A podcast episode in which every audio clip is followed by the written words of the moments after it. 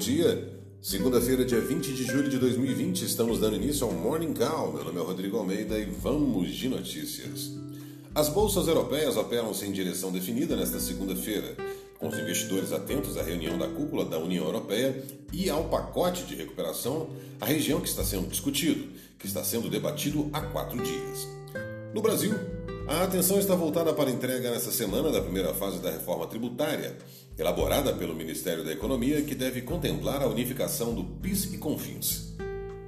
Entre as notícias corporativas, as operadoras Xim, Vivo e Claro fizeram uma proposta conjunta pelos ativos de telefonia móvel da Oi e da Marfrig, que dá início a um programa de rastreamento que possa coibir o boicote de compradores externos.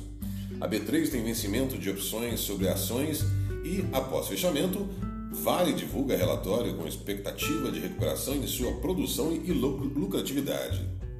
Vamos de bolsas mundiais. As bolsas europeias iniciam semana sem direção definida, de olho na reunião da cúpula da União Europeia e, na, e no pacote de recuperação, a região que está sendo discutido.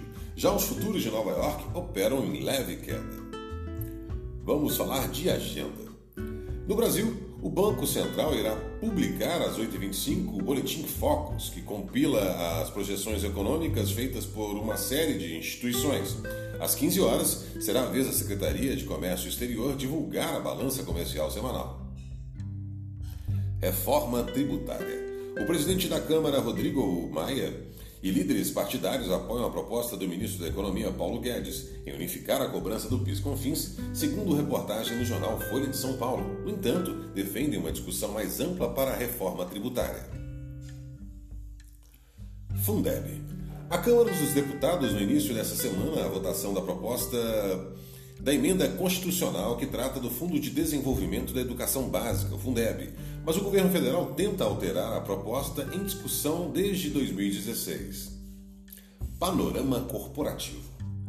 As operadoras Xim, Vivo e Claro apresentam no final de semana uma proposta conjunta pela unidade móvel da operadora Oi.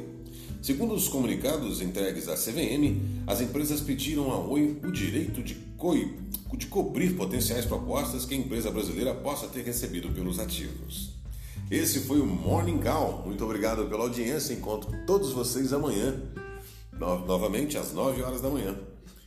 Muito obrigado, tenha um excelente dia e até amanhã.